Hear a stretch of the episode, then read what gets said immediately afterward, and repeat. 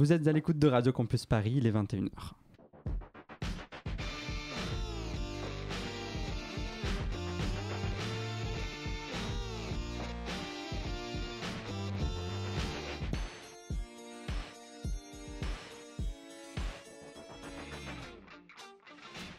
Le chef d'orchestre d'un film, c'est le réalisateur, et c'est en effet bien celui qui dirige les comédiens, donne ses indications pour l'image, le son, les décors, les costumes, mais pour que le matériel arrive sur le plateau au bon moment et en bon état, pour que les comédiens et les techniciens aient de quoi se restaurer avant de commencer une longue journée, pour que chacun puisse dormir confortablement, pour que le décor soit disponible prêt au tournage, il y a un deuxième chef d'orchestre, celui de l'ombre, qui s'assure que tout soit réglé comme une horloge et que tout le monde puisse travailler dans de bonnes conditions. Celui qui accomplit avec ses équipes ce travail titanesque dont on ne mesure parfois pas l'ampleur, c'est le régisseur général. Et ce soir, nous recevons celui qui a travaillé entre autres sur Divine de Da Vinci Code, Hugo Cabré et tout récemment sur la série L'effondrement.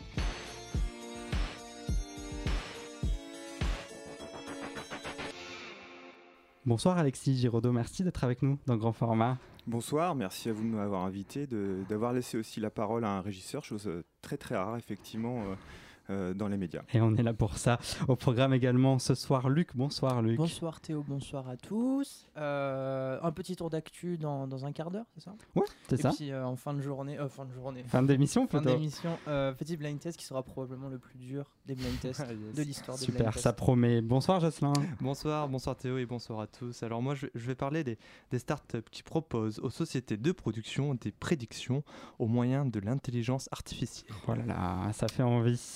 Alexis Giraudot, donc vous êtes avec nous dans le grand format. Vous êtes régisseur général pour le cinéma et la série. Euh, dans mon introduction, j'avais parlé de chef d'orchestre de l'ombre. Est-ce que c'est une définition qui, vous convient ou qui convient à votre métier? Euh, Oui, euh, c'est une bonne définition. Alors effectivement, je, rajouterai une petite nuance quand même parce que effectivement, je je vois, ça comme un chef d'orchestre au même titre qu'un réalisateur, mais je pense qu'il y a un autre métier aussi de l'ombre qui euh, joue également ce rôle de chef d'orchestre, c'est le premier assistant réalisateur. Et on sait qu'un régisseur général travaille vraiment main dans la main avec un premier assistant. Et, euh, les deux réunis, ça fait effectivement un chef d'orchestre. Mais je pense que c'est euh, très important de le dire parce que, en gros, le régisseur général s'occupe de ce qui est derrière la caméra et le premier assistant, lui, organise tout ce qui est devant la caméra, tout ce qui est visible à l'image. Voilà, et il faut absolument qu'il y ait cette symbiose pour que ça fonctionne. Il faut, aussi bien s'entendre, donc c'est un travail d'équipe. Comment on prépare? J'imagine qu'on n'arrive pas sur le plateau comme ça, il y a des semaines de préparation avant le tournage. Comment on, on prépare ça? Avec quels documents on travaille quand on est régisseur général? Parce qu'on voit le régisseur général sur le plateau, mais en amont, comment ça se passe? Euh, bah, La première partie, évidemment, ça va être de trouver des décors. Donc euh, là, il y a deux solutions. Ça peut être le travail d'un repéreur, ça peut être le travail d'un régisseur général ou d'un régisseur adjoint. Et donc pour ça, bah, il faut évidemment communiquer avec le metteur en scène, la mise en scène, euh, pour voir, savoir précisément ce qu'il désire. Et à la suite de ça, bah, le métier du régisseur, c'est de mettre en place un cadre logistique pour faire en sorte que euh, chacun puisse, euh, quand je dis chacun, c'est chaque chef de poste, chaque technicien puisse pouvoir s'exprimer euh, correctement, exprimer ses talents et pouvoir ainsi mettre en œuvre tout ce qu'il faut pour, pour pouvoir faire un beau film. Donc ça, c'est la, partie un peu, un peu technique du, travail. Est-ce que vous, vous, pensez que c'est important de comprendre les enjeux artistiques d'un film pour être un bon régisseur et pour, pour travailler de manière optimale? Bien sûr, bah, c'est un métier où euh, on parle beaucoup de, choses qui sont impalpables, de sentiments, de sensibilité, euh, euh, de vision. Donc c'est important de, faire marcher sa sensibilité pour, pour pouvoir répondre à tout ça. Et, au-delà de ça, pour le côté chef d'orchestre en plus, c'est vrai que je pense que la régie, je ne parle pas du régisseur général, mais la régie d'une manière générale, toute l'équipe régie est un peu centrale sur un tournage et a une tendance à donner euh, le là. Euh, et en termes de, d'ambiance, de bonne été d'esprit, pour le coup, j'accorde un soin particulier à ça et je pense que beaucoup de régisseurs font de même euh, à ce que bah, on apporte une énergie positive parce qu'on fait un travail déjà qui est très intense et qui est parfois complexe et cette énergie positive ça peut que porter le projet en fait. Vous parlez justement de vos équipes, en fait, parce que le régisseur général, il n'est pas tout seul, il a des, régisseurs adjoints, des auxiliaires de régie. Euh, comment vous travaillez ensemble? Euh, Vous devez le diriger, c'est un, peu, il faut être un peu un, manager, un, chef d'équipe. Euh, comment, comment on arrive à être un bon, un bon régisseur général? Alors oui, c'est un chef d'équipe, euh, évidemment. euh, bah, euh, déjà, il faut être un peu irréprochable dans son travail, je pense, pour être un bon chef d'équipe, pour pouvoir être respecté. Et après, humainement, je pense qu'il faut, il faut savoir euh, parler aux gens, euh, il faut savoir euh, aimer les gens aussi. D'une manière générale, hein, pas qu'avec son équipe. Je pense qu'un bon régisseur, il, aime les autres parce que les opportunités qui se créent ne font que, que des rencontres qu'il fait. Donc, à partir du moment où on sent qu'on est réceptif et qu'on aime les gens, moi je pense, hein, moi c'est comme ça que je pratique en tous les cas, euh, eh bien il y a des portes qui s'ouvrent. Voilà. Et je pense que d'une manière générale, euh, quand on fait parler ses qualités humaines, euh, eh bien, euh, et les choses vont tout, simplement. Dans un film, il, existe plusieurs types de budgets de films, on va dire des films avec des petites économies, des grosses, des films qui sont plus gros. Comment on arrive à, s'adapter? J'imagine qu'il faut aussi être assez flexible et savoir que avec tel budget, on va pouvoir faire tant de choses, et aussi savoir s'imposer et dire à un producteur, un directeur de production, avec avec si peu de gens ou si peu de moyens, je ne vais pas pouvoir le faire.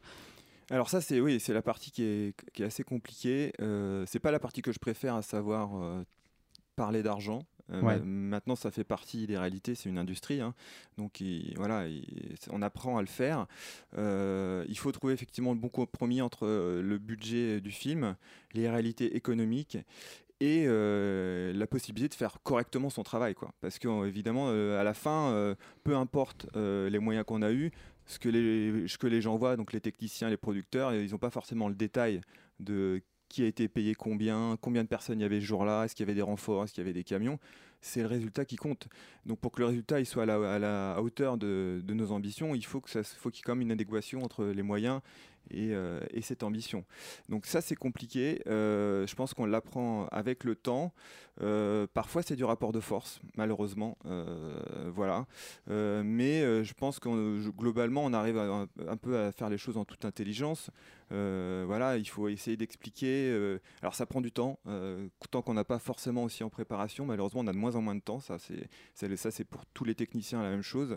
Et, et, et ça, ça peut se ressentir euh, parce qu'on on débusque des loups, euh, on met, on met des, warnings et, et, euh, au final, il, se passe ce qui doit se passer, c'est-à-dire que bah, est embauché par rapport à, notre expérience.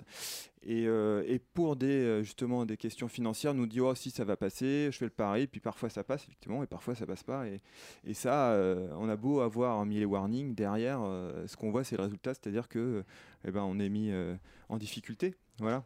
Donc euh, c'est voilà, c'est vraiment ça, c'est l'expérience. Euh, il faut bien s'entourer. Ouais, ça c'est important. Voilà, euh, à la régie, mais j'ai envie de dire tous les tous les corps de métier. hein, c'est sur un tournage. mais il faut, il faut vraiment bien s'entourer, il faut que chacun se fasse confiance. Il faut, ça, j'ai mis du temps aussi, euh, parce qu'on a envie de tout maîtriser au début, en tant que régisseur général, quand on est chef de poste ou même régisseur adjoint. On Il a- faut savoir déléguer en fait. voilà, on a envie, voilà, on a envie vraiment de maîtriser et il faut vraiment apprendre à déléguer. Et pour déléguer en toute sérénité, déjà il faut être sûr de ce qu'on fait nous, mais aussi il faut s'entourer des bonnes personnes pour pouvoir euh, bah, lâcher prise.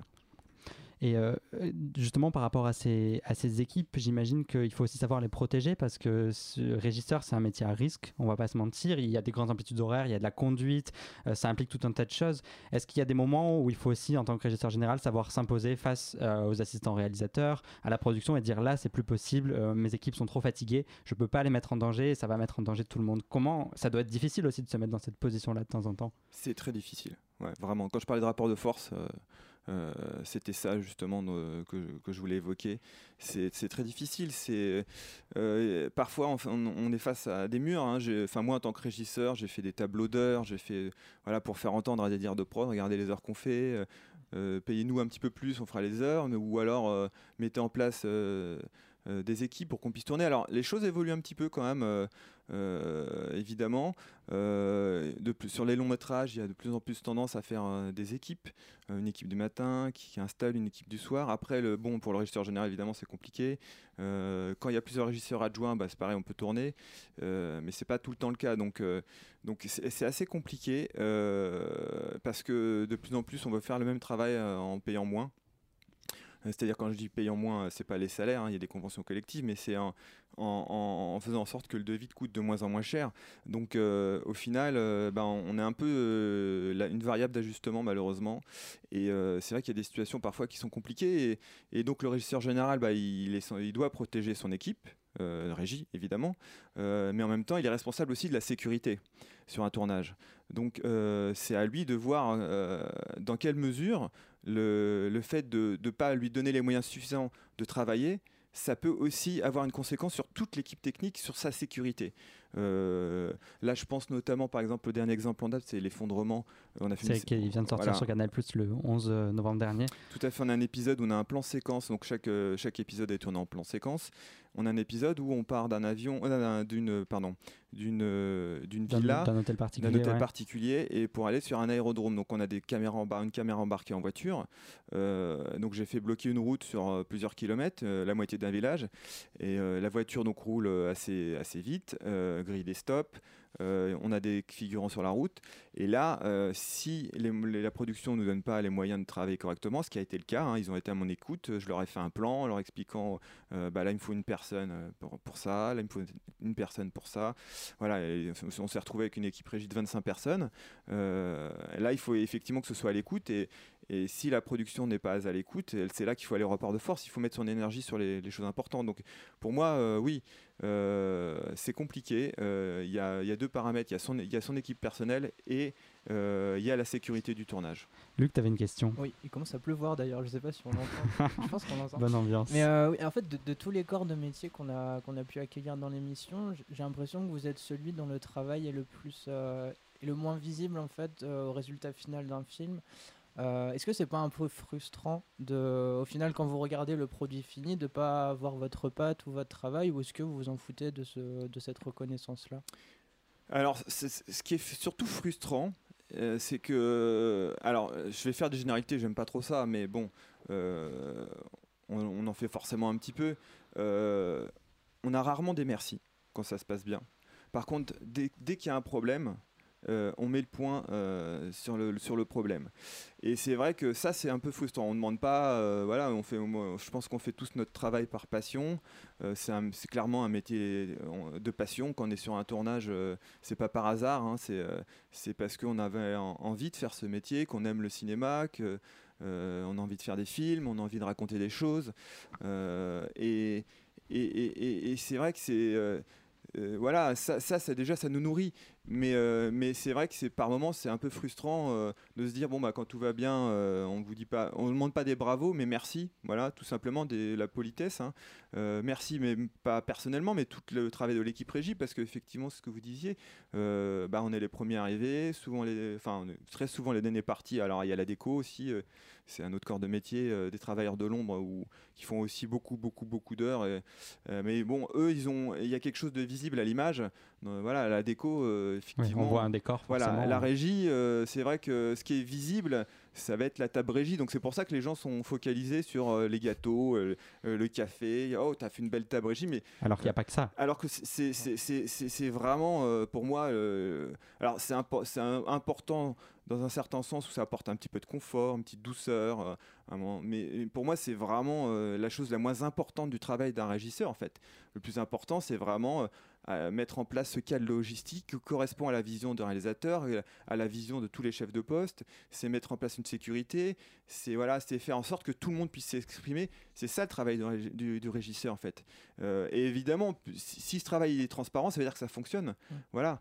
et, et c'est vrai que c'est bon, ça peut être un peu frustrant par moment, mais je pense que euh, si, on continue pas ce métier si on est là pour recevoir des lauriers. Oui. Puis de toute façon, si le film fonctionne et que le tournage s'est bien passé, c'est aussi que vous avez, vous, avez bien, vous avez bien travaillé derrière.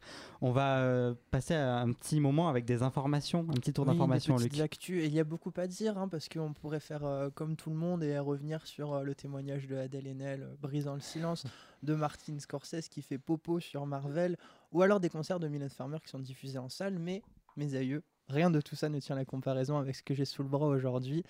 On va commencer avec un fait divers euh, un petit peu paranormal, aux frontières du, du mystique. C'était un mardi soir à Toulouse. Vous vous souvenez, Toulouse, c'était bien. Hein. Notre ville d'études. Ouais, vers 21h, euh, durant une séance du Joker au complexe de Gaumont-la-Beige, figurez-vous qu'en plein film, le portable d'un spectateur a subitement pris feu. Alors le, le DGSM a été aussitôt euh, exfiltré puis aspergé d'eau, tandis que les 200 spectateurs ont été euh, évacués à leur tour.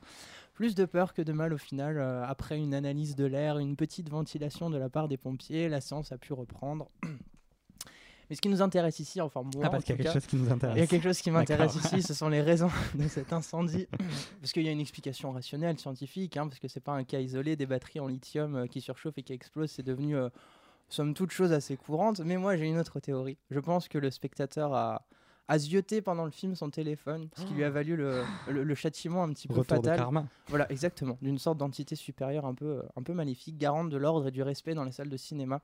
Donc, tout ça pour dire, moralisez aux plus jeunes qui nous écoutent, éteignez vos téléphones, sinon euh, toute votre famille brûlera au cinéma.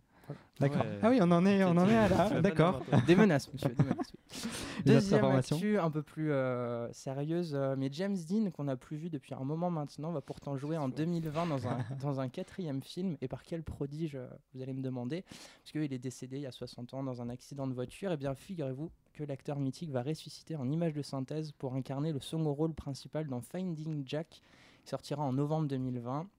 Ça parle de chiens abandonnés à la fin de la guerre du Vietnam. Je vous avoue que le pitch n'est pas encore euh, très clair. C'est une annonce qui fait, euh, qui fait grand bruit en fait, parce que d'un côté, il y a les, fans qui sont aux anges, la famille de l'acteur s'est exprimée pour, euh, pour soutenir le projet. Mais d'un autre côté, il y a beaucoup d'acteurs qui n'ont pas hésité à exprimer leur inquiétude quant à l'avenir du cinéma et des manières de le concevoir. D'ailleurs, je pense que Jocelyn, tu nous en parleras un peu après, mais c'est vrai que ce, sujet-là, en fait, numériser des personnes ou des, acteurs euh, trop vieux ou morts pour utiliser leur double virtuel dans des films, ça a déjà été abordé dans des, euh, dans des films d'anticipation. Moi, je me souviens du congrès de Harry Folman. Il y a le dernier film là avec Will Smith de Ang Lee qui s'appelle euh, G-Man, Genoman. Gemini Man. On était presque. Qui utilise d'ailleurs la même technologie ou même n'importe quel film de, science-fiction qui parle de clonage et finalement, bah, ce qui était de la science-fiction devient aujourd'hui la réalité concrète c'est une pratique qui est de plus en plus euh, courante. Il y avait eu un, alors c'était un hologramme, mais il y avait eu Tupac à un concert. Dans un Star Wars, il y avait la princesse Leia jeune qui avait été euh, refaite en, en numérique. dans le prochain, dans le prochain aussi, même dans le dernier Terminator, il y a une scène avec les acteurs du 2 quand ils étaient jeunes. Alors que doit-on redouter pour l'avenir? C'est une, ouverture un peu nulle, mais euh, de toute façon, on va y revenir après. Mais voilà, est-ce que c'est un futur euh, sans acteurs, sans plateau, sans caméra, sans même régisseur Ça fait une, je pourrais vous parler de bouche à nourrir en moins un tab mais plus globalement, euh, c'est ça aussi un problème. Ça... Bah, je peux vous parler d'une expérience que j'ai vécue. J'ai travaillé sur les Animaux Fantastiques 2. Ah. Et les Animaux Fantastiques 2, la majorité du film se passe à Paris. Sauf qu'aucun acteur n'est venu à Paris. Ah euh, on a tourné euh, une dizaine de jours en seconde équipe euh, sur les toits de Paris avec, donc pour faire des, plans d'ensemble à la grue. Et l'essentiel du travail, en fait, ça a été avec, donc pendant deux ou trois mois, je sais plus, trois mois je crois, dans 60 décors, amener un photographe et une personne qui manipule un, scanner, en fait, qui, qui, scanne tous les monuments. En fait, on prend un scanner, et le scanner tourne, donc c'est des millions de points par seconde. Hein. Euh, voilà, on le déplace de 20 mètres, hop, il rescanne. Bon, pour recréer en fait tous les bâtiments en fil de fer et ensuite appliquer les photos du photographe via des logiciels euh, spécifiques. Voilà, et donc, euh, donc l'intégralité du film a été, enfin toutes les scènes parisiennes ont été faites comme ça. Euh, et c'est vrai que bon bah c'est un peu inquiétant parce que là c'est la, base de notre métier en fait. Et, en plus c'est des data, ces bases de données euh, donc sont conservées par Warner et peuvent techniquement être réutilisées euh, euh, pour chaque film. Et ça veut dire qu'on ne remplira pas un régisseur pour bah, revenir du scan, donc c'est des métiers qui. alors, alors au-delà de mon métier, je trouve que. Ou d'autres métiers, bien sûr. Hein. Ouais, c'est même euh, idéologique, ça déshumanise en fait, euh, comme James Dean, ça déshumanise le cinéma. En fait, ce qui, on, transmet des sentiments, des émotions, et c'est quand même triste de se dire que. Alors, moi, j'ai rien contre la technologie, évidemment, hein, j'utilise comme tout le monde, mais mais je trouve qu'on est à un point où il faut vraiment se poser la, question de la technologie, le sens que ça a. Je pense que même d'une manière générale, euh, c'est le, fond du problème de notre société, c'est qu'on se pose plus de sens. On, met plus de sens sur l'économie, on met plus de sens sur euh, la monnaie, on met plus de sens sur la politique, on met plus de sens sur la technologie. Et alors oui, la technologie, elle existe, mais euh, est-ce que ça a vraiment du sens de faire ça, quoi? Alors évidemment, en termes de coût, certainement que entre amener une équipe, là, je sais pas combien c'était, mais il y a peut-être 300 personnes sur Harry Potter, j'imagine. Bah, effectivement, amener une équipe de 300 personnes tourner à Paris, c'est pas, ça n'a pas même coût que que euh, envoyer euh, une, une seconde équipe pendant 10 jours de 40 personnes et ensuite une équipe de 6 personnes sur Paris pendant 3 mois. Euh, voilà, donc, mais même pour les comédiens, enfin imaginez-vous les comédiens euh, qu'on tournait euh, sur fond vert. Euh, alors certes, euh, il y, a- avait une partie en décor, alors il y a les chefs décor acteurs qui sont venus par exemple, qui ont pris les, les mesures de la place de la Concorde. euh, Les mesures de la place de la Concorde. non, bah, au laser, enfin, ils ont pris des mesures Oui, quand d'éléments, de décoration, les, du mobilier, donc euh, une fontaine, euh, euh, lampadaire, etc., pour reproduire, pour avoir quand même euh, euh, des, des choses pour les comédiens sur lesquelles s'appuyer. Mais, euh, mais voilà, on a par exemple à la place de la Concorde, on a passé trois jours à déplacer un scanner. ça, ça fait pas. Ouais, ça fait moins rêver ça fait qu'avoir moins des rêver. comédiens sur la place de la Bah, Concorde. Oui, voilà, qu'avoir un plateau de cinéma, euh, enfin, surtout un film, bah là, c'est considéré comme un film d'époque. Euh, un film Ouais. d'époque, euh, c'est comme la première fois qu'en tant que technicien, hein, j'entends, hein, qu'on arrive sur un plateau de film d'époque, et même encore maintenant, ça me le fait, hein, après 15 ans de, de régie et de, de, de- de tournage. C'est quand même magique, mais euh, voilà, c'est pour ça aussi qu'on fait ce métier-là, quand on voit la- le travail de la déco, des costumes, le maquillage, la lumière, enfin, etc. euh, sur un film d'époque, c'est encore plus flagrant, quoi. Et c'est vrai que ce côté déshumanisant, euh, c'est un peu inquiétant même. ouais. Euh, bah, on peut se dire que dans quelques années, on, on pourra tout, euh, quand on sera arrivé à un rendu photoréaliste, on pourra, on pourra tout, Tout tout faire par un ordinateur. Euh, donc, donc, euh, pff, ouais, j'avoue là, je, suis, je suis plutôt euh, quelqu'un de moderne, mais là, je vais faire un peu mon vieux con. Ok, Luc, une dernière Eh bah, information. justement, puisqu'on parle de, de ça, enfin, vieux con. euh, souvenez-vous, on avait demandé à, à Patrice Lecomte ce qu'il pensait de Netflix, du streaming, tout ça, tout ça. Il était assez contre. Voilà, il avait répondu que rien, rien de rien ne valait une bonne vieille projection des familles dans une salle, dans une salle obscure. Eh bien, HBO a entendu Patrice Lecomte et a lancé le concept de la HBO Box.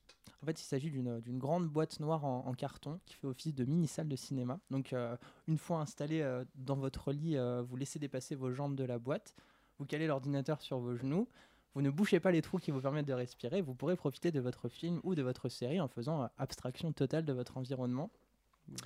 En réalité, la, parce que je me sens un peu Waouh. sceptique, Oui, un petit la peu, ouais. HBO Box, elle n'est pas commercialisée, elle est seulement distribuée à l'occasion d'un jeu concours. Mais en fait, l'initiative me plaît parce que ça, ça repousse un peu les limites de nos capacités à se concentrer, à s'immerger dans un film.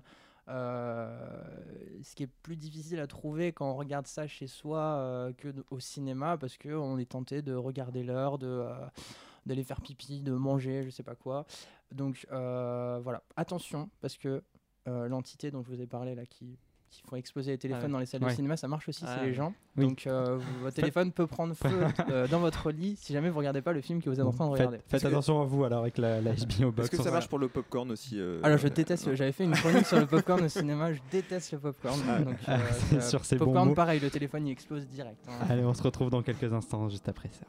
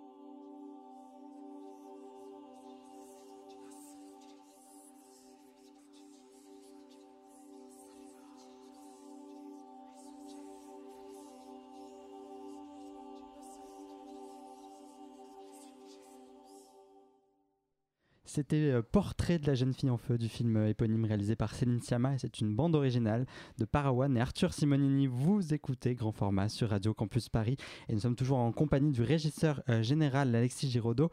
Alexis, vous avez travaillé sur la série Canal Plus L'effondrement, on en parlait tout à l'heure, c'est une éco-production, c'est-à-dire que c'est un film qui a été fait dans, dans le respect, on va dire, le, plus possible de la planète. Comment, en tant que régisseur, vous avez participé à cette, cette aventure et cette, cette, cette forme de, consommation sur un, sur un tournage euh, eh ben, euh, Déjà, c'est, je pense, un engagement personnel. Euh, il faut être convaincu pour que ça fonctionne. sinon, on tombe très facilement dans le, dans le, greenwashing, c'est-à-dire qu'on s'achète une conscience verte. et donc c'est du marketing tout simplement. Hein. Et moi ce que je voulais c'est que ce soit vraiment efficace, que ça, ça a vraiment du sens. voilà, alors pour faire ça, évidemment encore une fois l'élément central c'est le régisseur et, et, et, la production. Euh, si euh, la production euh, ne donne pas l'appui donc au régisseur et à tous les chefs de poste, parce que tous les chefs de poste ont joué le jeu, ça marche pas. donc ce qui, ce qui, ce l'éco-production, ça nécessite déjà de faire beaucoup de pédagogie. Voilà, et donc faire de la pédagogie, ça prend du temps. Euh, là, sur ce projet en particulier, on avait euh, quelqu'un qui était avec nous, qui était Pauline Gilles. Oui, on l'a reçu dans grand format d'ailleurs. Voilà, euh, qui a justement été pas mal mon relais sur toutes ces questions des coproductions, parce que moi j'avais beaucoup, beaucoup, beaucoup de travail. Tourner un plan séquence, c'est pas, c'est pas comme tourner un, film traditionnel qui est découpé. Donc c'était, j'avais beaucoup, beaucoup de travail, et, elle a été mon relais et elle m'a beaucoup aidé. sur ces questions-là de pédagogie et même logistique par moment. Donc euh, voilà, je pense qu'il faut être convaincu personnellement pour le faire. Et après, euh, bah, c'est une feuille blanche à écrire, euh, tout simplement. Ça, c'est le côté un peu passionnant de la chose. donc ça, veut dire que bah, on teste des choses sans être sûr du résultat. Parfois, il y a des choses qui vont marcher, d'autres qui vont moins marcher, et, et on apprend de ses erreurs. Donc voilà. Alors qu'est-ce qu'on a fait techniquement? On a fait ce qu'on a pu faire aussi avec les moyens qu'on avait, hein, évidemment. Hein. Euh, oui, c'est-à-dire qu'on peut pas avoir des voitures électriques pour toute la production, par exemple, ou des choses comme ça. Alors voilà, il y, a, alors il y a, y a le coût. Euh, aujourd'hui, hein. il y, a, des choses où on a gagné de l'argent, il y a des choses qui coûtent de l'argent, et puis euh, il y a le côté aussi, on veut faire, on veut avoir des nouveaux usages, mais en face, on n'a pas de, service adéquat. Quoi. On n'a pas, on pas le fournisseur qui existe ou euh, qui peut nous apporter ce service. Et donc là, c'est compliqué. Donc par moment, on est obligé de faire du bricolage. Et je pense que bah, en, poussant dans ce sens-là, euh, euh, on va créer des nouveaux fournisseurs dans les années à venir. Donc ça va être des nouveaux, des nouveaux jobs vont se créer ou des fournisseurs qui vont développer certaines branches. on vous parliez de la voiture électrique par exemple. Alors on va avoir des véhicules électriques. alors on essaie d'avoir un partenariat, mais moi la question que je posais c'est bien d'avoir des véhicules électriques, mais comment on le recharge? Euh, moi, chez moi, dans mon garage, il n'y a pas de prise, on ne peut pas recharger un véhicule électrique. Donc mon régisseur Métron, il a une camionnette. Euh, comment il fait pour recharger sa camionnette tous les soirs s'il n'a pas d'endroit? Donc ça, c'est une vraie question. Moi, je suis en train de finir de rédiger un rapport là. Euh, j'essaye de prêcher un peu la bonne parole parce que, comme je vous disais, dans ma vie personnelle, je suis assez convaincu par l'écologie. et je pense qu'au-delà de ça, euh, au-delà du côté éco-production qui est un peu un, terme un peu marketing, hein, euh, j'ai l'impression que ça a apporté vraiment euh, une espèce de supplément d'âme à toute l'équipe, une espèce de synergie. Parce que les gens étaient fiers en fait d'essayer de mettre en œuvre. je pense à la déco parce que clairement les deux postes sur un tournage mmh. qui, qui ont un plus gros, le plus gros impact environnemental, c'est la régie et la déco. Et donc pareil, on a vu une chef déco, Diane Cocard, qui était hyper engagée, qui a vraiment tout réfléchi ses décors. Euh, pour euh, euh, faire des choses qui soient réutilisables, chiner des choses, les revendre, les stocker. des éléments de décor, des feuilles de décor ont été stockées, réutilisées sur d'autres décors et en étant transformées. Enfin voilà, a vraiment joué le jeu pour produire un minimum de déchets en fait et, entrer dans un cercle vertueux. Donc c'est c'est assez compliqué, mais en même temps, c'est assez excitant. c'est assez excitant de faire ça.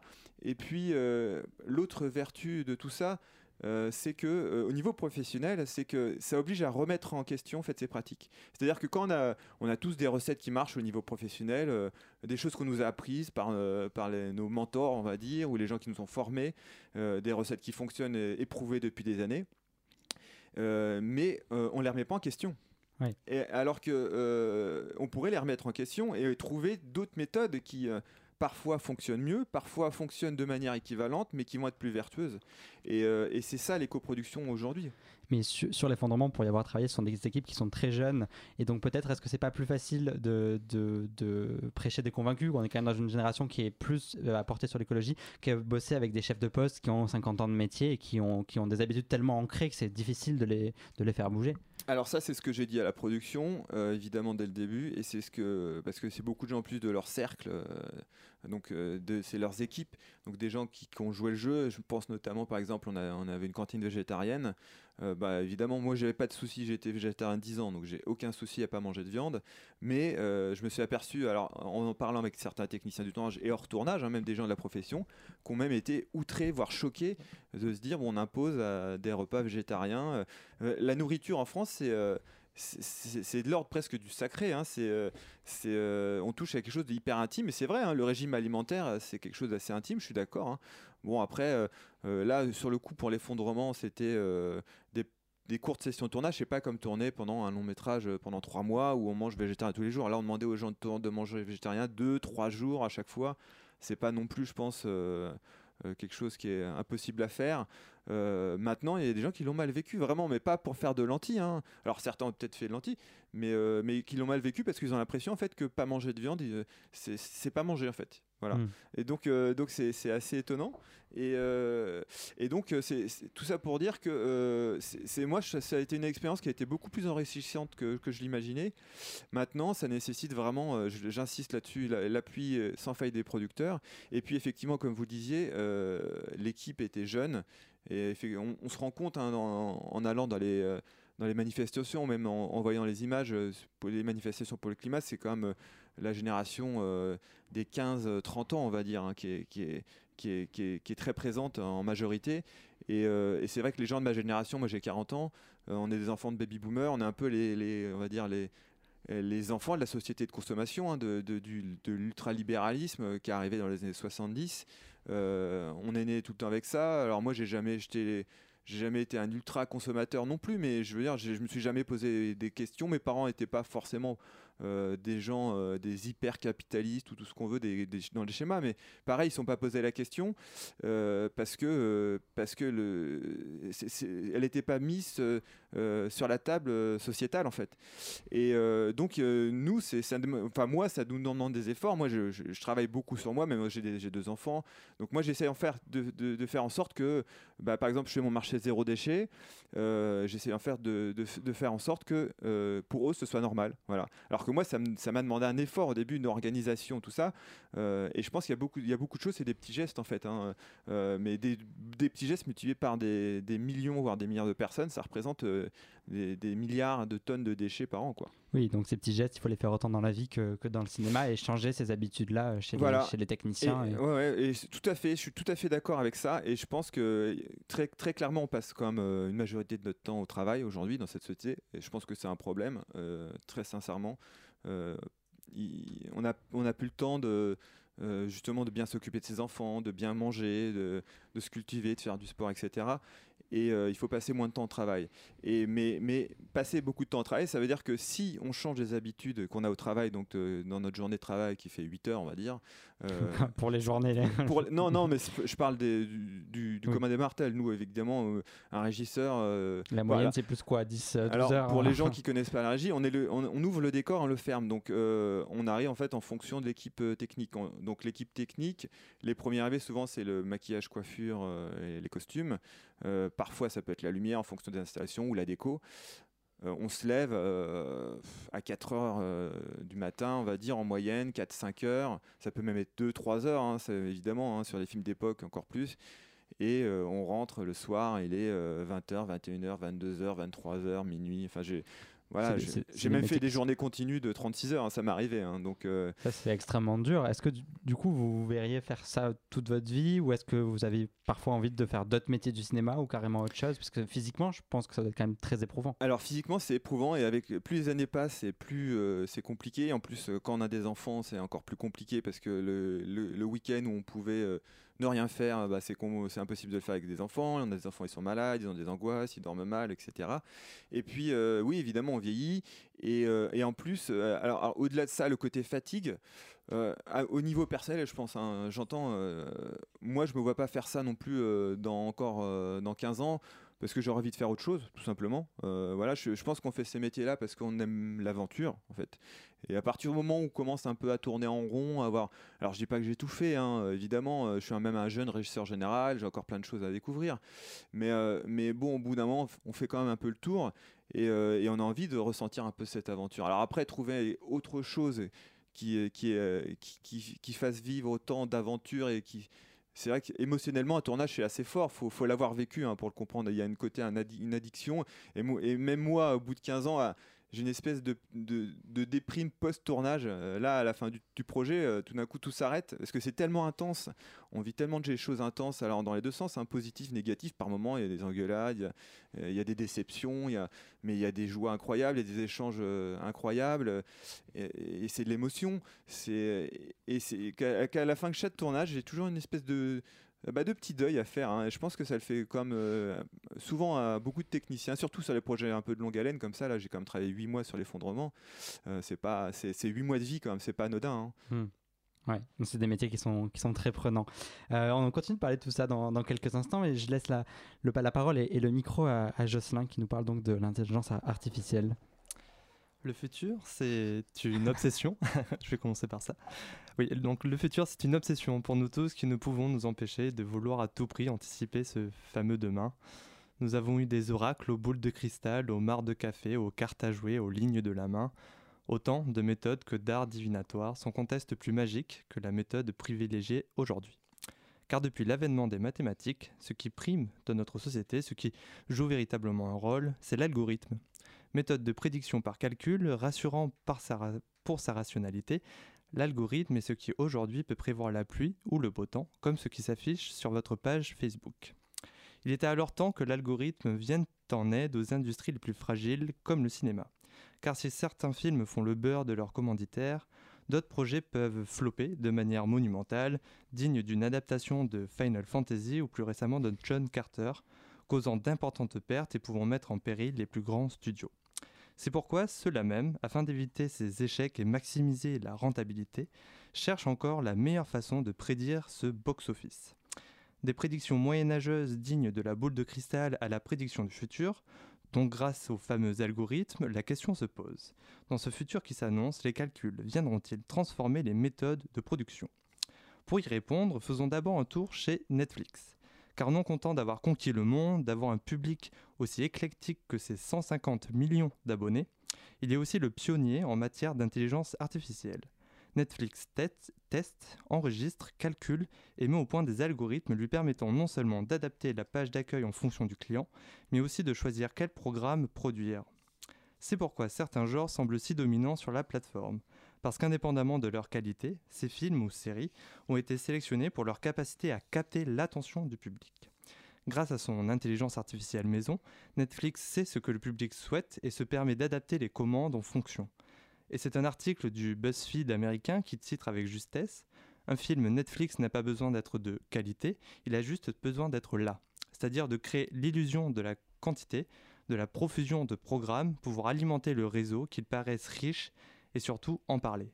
Comme dit le dicton, il n'y a pas de mauvaise publicité, il n'y a que des bonnes publicités. Et lorsqu'on voit le succès d'un tel système, il semble plutôt logique d'en voir des émules. Alors, si pour l'instant la méfiance et la fierté des producteurs tiennent à l'écart ces différentes solutions, gageons qu'il n'est qu'une question de temps avant que les nouvelles start-up ne parviennent à convaincre le secteur, à grands coups d'études de marché, de statistiques affriolantes. Ainsi, de nouvelles sociétés se fondent un peu partout dans le monde, promettant monts et merveilles au pays des analyses prédictives, assurées d'un succès colossal. Signilytic, par exemple, souhaite aider les sociétés de production à ce que leurs films prennent de la valeur. Ils mettent ainsi à disposition différents outils permettant de prédire le succès d'un projet, notamment concernant le choix des comédiens. Alors oui, ceux-ci peuvent être testés selon leur impact sur le box-office prévisionnel d'un projet. La production se retrouve ainsi à choisir les comédiens par le seul biais de leur popularité, le film autant que le comédien devenant un produit industriel à vocation purement lucrative. Mais comme toutes les startups ne proposent pas les mêmes outils, d'autres variantes existent, tout autant pertinentes, notamment la moderne Scriptbook. Cette entreprise belge propose en effet analyse et prédiction selon et seulement grâce au scénario. Moyennant six petites minutes où leur fameuse intelligence artificielle lit, analyse et calcule le scénario, Scriptbook est capable d'interpréter quantité d'informations.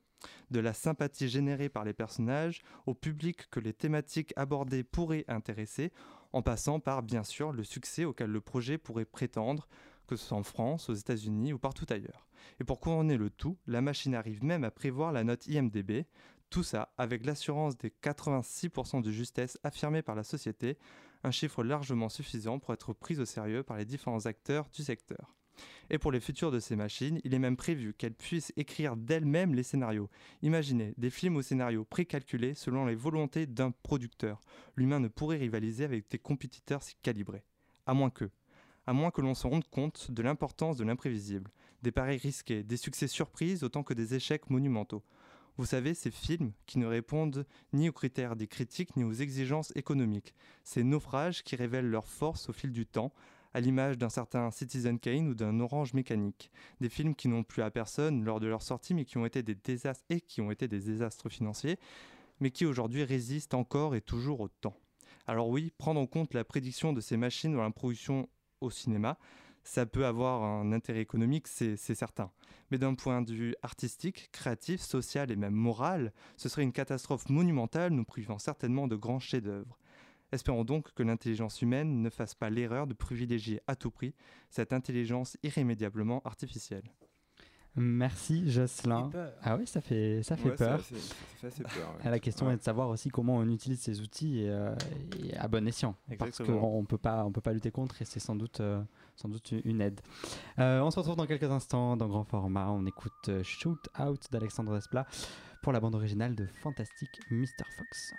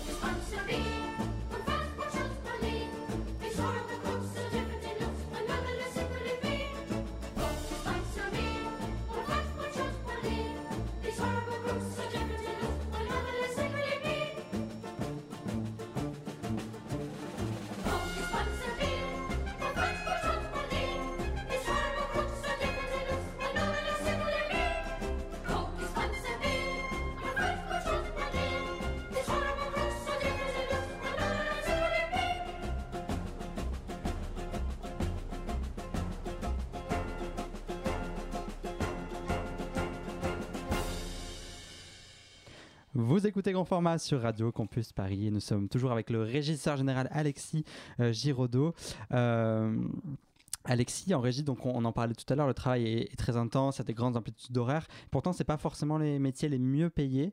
Euh, est-ce que justement, c'est quelque chose qui est peut-être une question épineuse, mais qui mériterait peut-être d'être négocié ou, ou, du moins d'être mis sur la table à un moment ou à un autre? Merci d'avoir posé cette question parce qu'effectivement, ouais, c'est oui, évidemment. Je pense qu'il mériterait euh, euh, les salaires mériteraient d'être revus à la hausse, ou du moins en conséquence du nombre d'heures et de l'implication personnelle que ça représente. Maintenant, euh, le rapport de force, euh, une fois de plus, je reparle de rapport de force parce que malheureusement, euh, c'est la vie. Hein. on est dans un monde qui fait que beaucoup de choses ne sont que rapport de force. fait que moi, alors pas en tant que régisseur général, hein, mais ça m'est arrivé en tant que régisseur, même régisseur adjoint. on m'a clairement dit, j'avais cherché à défendre, j'étais régisseur adjoint sur un tournage, j'avais cherché à défendre mon équipe régie, je savais qu'on allait faire des heures. Euh, j'ai demandé à, mon directeur de production s'il était possible de légèrement augmenter mes régisseurs. Euh, parce que euh, je trouvais ça normal étant donné qu'on allait faire des heures. Et je leur ai dit, mes régisseurs sont compétents, ils ont un vrai savoir-faire, ils connaissent leur métier, il faut valoriser ce savoir-faire. Et ça, c'est un gros problème de ce métier, c'est qu'on a certes des grilles tarifaires de salaire, mais on a beaucoup de mal à valoriser l'expérience. C'est-à-dire qu'on va, on va avoir tendance à payer euh, une personne euh, de la même manière. On va donner à la personne qui a 6 mois d'expérience, on va lui donner 100, et la personne qui a 5 ans d'expérience, on va lui donner 100. Euh, c'est très rare, ça arrive, c'est très très rare, hein, à la régie, hein, j'entends, d'avoir d'avoir des, des, régisseurs qui sont un peu mieux payés, on appelle ça les régisseurs plus voilà, il est régisseur plus, euh, d'avoir une plus-value salariale par rapport à, ses compétences qu'on a développées au cours des années. C'est vraiment extrêmement rare. Et le problème, c'est que euh, bah, dire de prod m'a dit justement euh, ok très bien bah, trouve-moi des gens qui n'ont pas d'expérience. Je comprends que tu, tu que tes régisseurs ils ont une certaine expérience et qu'il faut valoriser cette expérience mais trouve-moi des gens qui ont moins d'expérience. Donc pour moins les payer du coup et pour, moi l'économie alors pour moi les payer mais je veux dire quelle idée il se fait de notre métier en fait tout simplement. Ça veut dire que je peux prendre quelqu'un dans la rue et, euh, et lui dit bah viens va faire de la régie avec moi en fait. Alors euh, je dis pas que c'est un métier aussi technique que travailler euh, sur une caméra. Il y a des choses, voilà, mais il faut des qualités humaines et, des compétences indéniables. Il y a des gens qui sont pas faits pour faire de la régie, c'est sûr et certain. Et il y a un vrai savoir-faire. Et c'est pas mettre des gâteaux euh, sur une table régie ou mettre du, café dans la machine à café. Être, être un bon régisseur, ça va bien au-delà de ça. C'est surtout l'expérience qui, qui, en fait, qui fait un bon régisseur. C'est-à-dire qu'il faut savoir bien s'organiser, être sympa avec les gens, mais en même temps euh, pas. Enfin, ouais, il y, y, a plein de compétences qui sont au final le, fruit du temps. J'imagine que.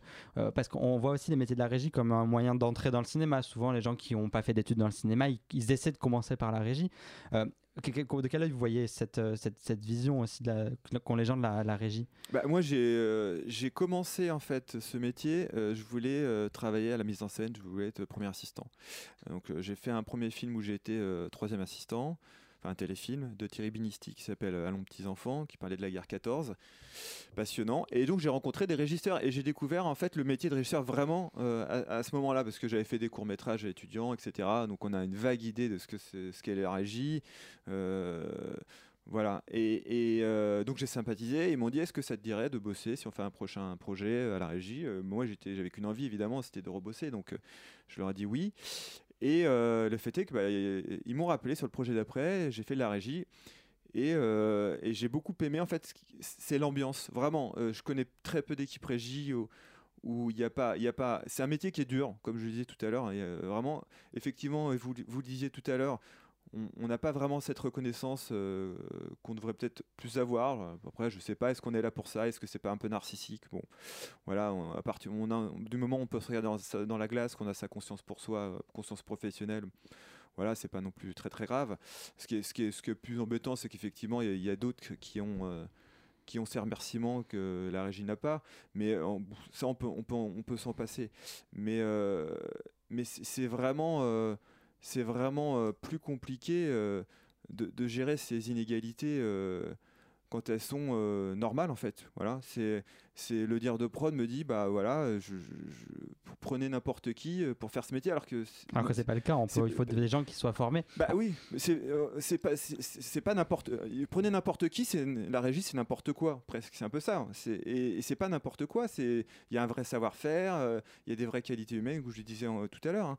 Et, c'est plus ça moi qui va me blesser. Et c'est vrai que je me suis aperçu au fil des années que bah, être payé à la mesure de ses compétences c'était aussi reconnaître le travail des gens. Voilà. Et j'essaie de. bah, là, là, pour le coup, sur les projets, la production m'a dit d'emblée euh, nous, on, on ne sous-paye pas les régisseurs, ils seront payés euh, au-dessus du tarif syndical. Et ça, bon, bah voilà, du coup, moi, j'ai pas eu besoin de me battre, c'était merveilleux, c'est la première fois que ça m'arrive. hein, Ouais, donc c'est appréciable qu'il y ait des gens qui prennent conscience de ça aussi. Ouais, tout à fait. C'est important. Et, ça, c'est des jeunes producteurs en plus. Donc, c'est important que, que, que les jeunes producteurs en prennent conscience parce qu'effectivement, on reconnaît malheureusement notre société, elle est basée sur l'argent. Et on reconnaît la compétence euh, du travail des gens aussi à la façon dont on les rémunère. Merci Alexis euh, Giraudot. Alors on, reste avec nous puisqu'on on va passer sur le, sur le blind test. Luc nous a préparé euh, trois extraits. Puis à vous et à nous avec Jocelyn de, de tenter de, de trouver d'où ils sont euh, extraits. Oui. Je- Luc. Une petite précision sur euh, le thème, parce que je me suis demandé euh, qu'est-ce qu'un régisseur craignait le plus sur un, sur un tournage? Est-ce que c'est un, un orage qui pète sans crier gare? Est-ce que c'est un stagiaire qui plante le camion? Ou une star capricieuse qui trouve que son velouté n'est pas assez velouté Et je pense qu'il y a bien pire. Une armée de figurants à gérer, à nourrir, à contrôler. Ça doit être un peu l'enfer. Donc, euh, en hommage justement à votre travail, voici un blind test spécial film avec le plus de figurants sur le plateau. Oh, déjà tu pars d'un sujet. euh, waouh. Ah ouais, c'est- ouais, c'est- ouais. ah ouais, Donc, c'est- euh, c'est pas mal. ouais. C'est pour ça que je vous dis que le blind test va être compliqué parce que c'est des bruits de foule en fait.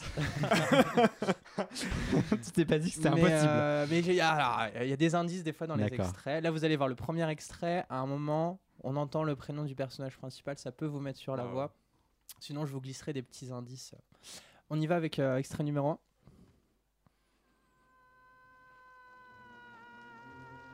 Pensez beaucoup de figurants.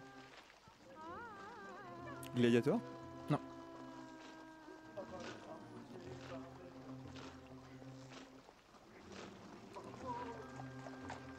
Ouais, et la, la voix arrive, éc- écoutez la voix. C'est Omar Sharif? Massive tribute died as he had always lived, a private man without wealth, without property, without official title or office. Mahatma Gandhi Ah, Gandhi. Oui. Gandhi Ah oui, forcément, oui. Du coup, c'est- plus facile quand on... En fait, c'est pas si compliqué parce que tu mets la réponse dans l'extrait. Voilà. D'accord.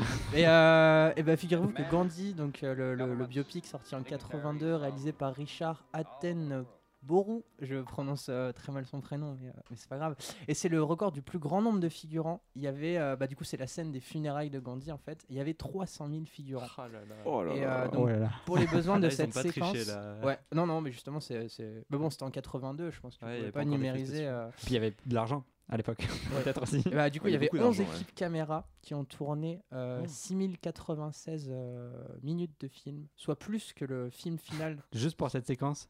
Qui dure quand même 180 minutes le film final. Et là, euh, et la séance, la séance, la scène pardon, ne dure que 125 secondes. D'accord. On imagine l'armée de régisseurs qu'il devait y avoir à l'époque aussi. Ouais, c'est pas ouais, c'est pas compliqué ouais, c'est bah oui, j'ai fait un film Bollywood, euh, c'est vrai que Ah c'est une autre façon de ouais, ouais, c'est c'est une autre façon de, de voir les choses hein. Il me disait là-bas que euh, quand ils chargent des gens euh, ils mettent un papier dans la rue, ils ont 1000 personnes euh, qui, qui se présentent. euh, C'est le rêve, quoi. ça. Ouais, c'est le. Enfin, puis il n'y a pas de problème de droit social. ils- Enfin, Ah, c'est moins le rêve, du Ouais, coup. non, voilà. hein. Ouais. Ça, son- ça, le- c'est le revers de, de la médaille. Luc, un, un Ouais. deuxième un extrait. deuxième extrait. euh, Vas-y, Emma.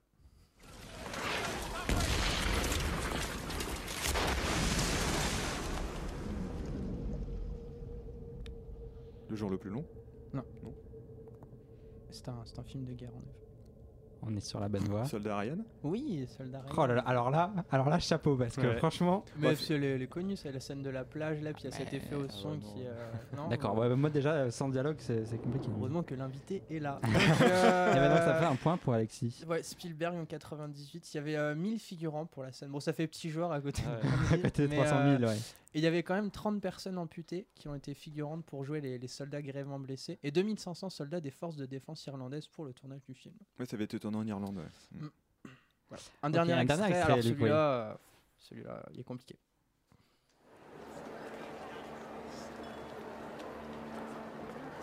À un moment, on entend parler et la langue va vous mettre sur la voie.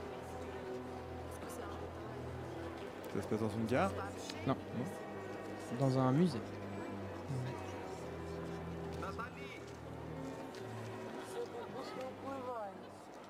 C'est un film russe.